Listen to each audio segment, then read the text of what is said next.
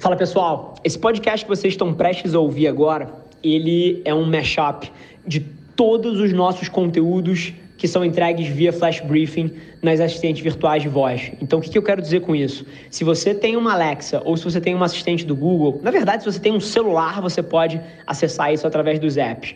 Mas você pode ter esse conteúdo entregue diretamente para você todos os dias para você começar o seu dia com o pé direito, com uma reflexão minha.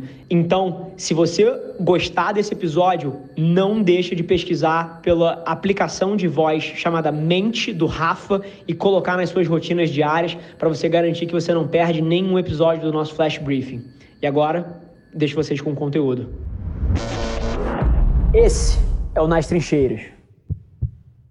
Alexa, Google, abrir a mente do Rafa.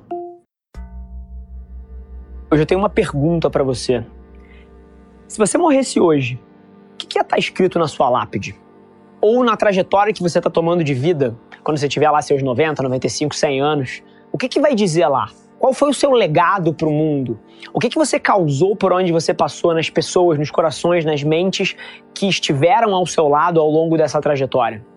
Essa é uma reflexão mega importante e eu queria provocar aqui que uma das coisas mais educativas que qualquer pessoa pode fazer é ir num asilo e bater um papo com os velhinhos que estão lá. Porque é curioso, essas pessoas, elas não se arrependem de nada, nada que elas fizeram, mas todo o discurso delas gira em torno da dor que elas têm no peito por não terem feito certas coisas e que agora é tarde demais.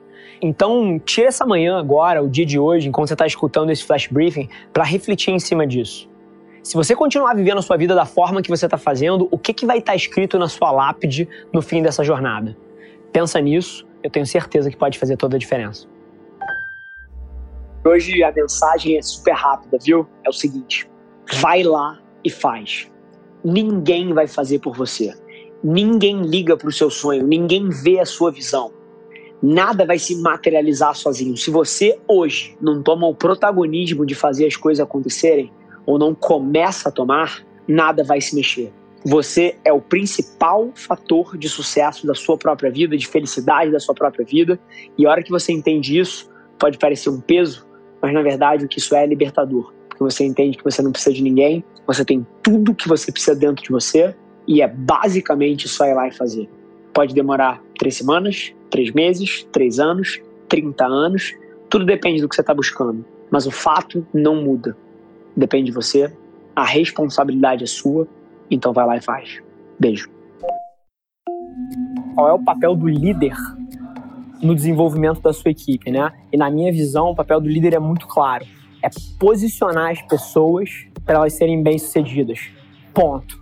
Esse é o papel do líder. O líder é um serviçal do seu time.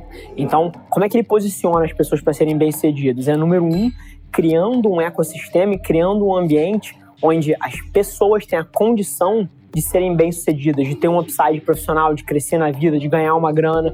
Então é, o papel do líder criar esse ambiente. E a segunda coisa é colocar as pessoas certas dentro desse ecossistema. É saber quem é bom com pessoas e colocar a pessoa numa área ou numa posição onde esse talento vai brilhar. É saber quem é uma pessoa mais introvertida, mas é altamente analítica e saber posicionar essa pessoa num lugar interessante para ela e para a empresa. Então o papel do líder é único, é posicionar as pessoas para que elas sejam bem-sucedidas. Isso passa por criar um ambiente onde existe upside para o seu time e colocar as pessoas certas nos lugares corretos.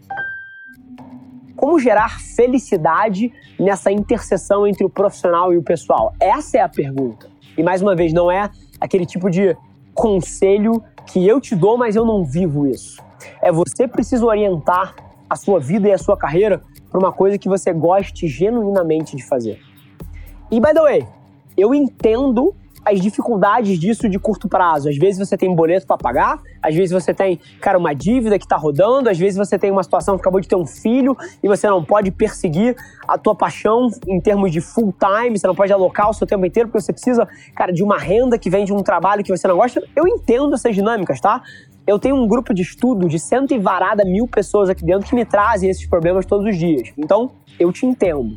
Mas agora, isso não é desculpa para você não estar tá usando o seu 8 da noite até a meia-noite para perseguir o seu sonho e para poder começar a, no médio e longo prazo, orientar a sua vida para um espaço que te traga felicidade genuína. Essa é a provocação que você tem que se fazer. Então a pergunta não é como gerir isso aqui para que um não impacte negativamente o outro. A pergunta é outra. É como é que você consegue um trabalho que te represente como ser humano. Em 2020, não existem motivos para você fazer diferente.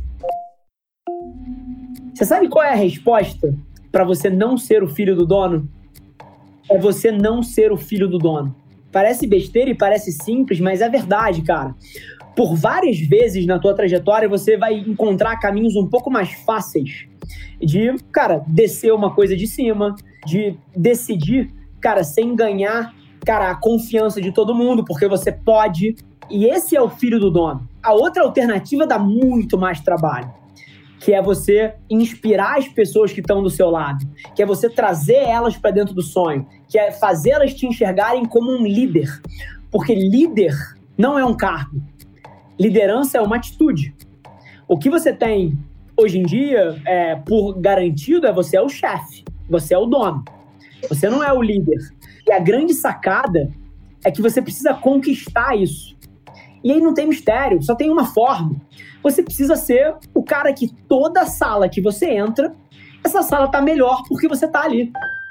A gente vive uma era, meu irmão, que empreendedorismo não é mais um, um sonho longínquo para 100% da população brasileira. E eu acredito piamente que, independente de você ter nascido numa família que mora na Faria Lima ou na Vieira Soto, ou porra, na Rocinha, ou na Baixada, ou na Zona Leste de São Paulo, assim, aonde quer que você nasceu, eu acredito que o empreendedorismo pode ser uma ferramenta para transformar a vida de uma pessoa. E para cada ponto que me, me contam do tipo, ah, mas eu nasci sem privilégio, ah, mas eu nasci em família pobre, ah, meu pai era alcoólatra, ah, minha mãe me abandonou.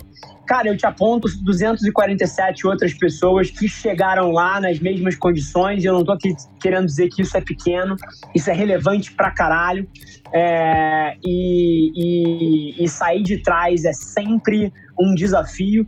Mas no final do dia, assim, o Conde fala muito isso.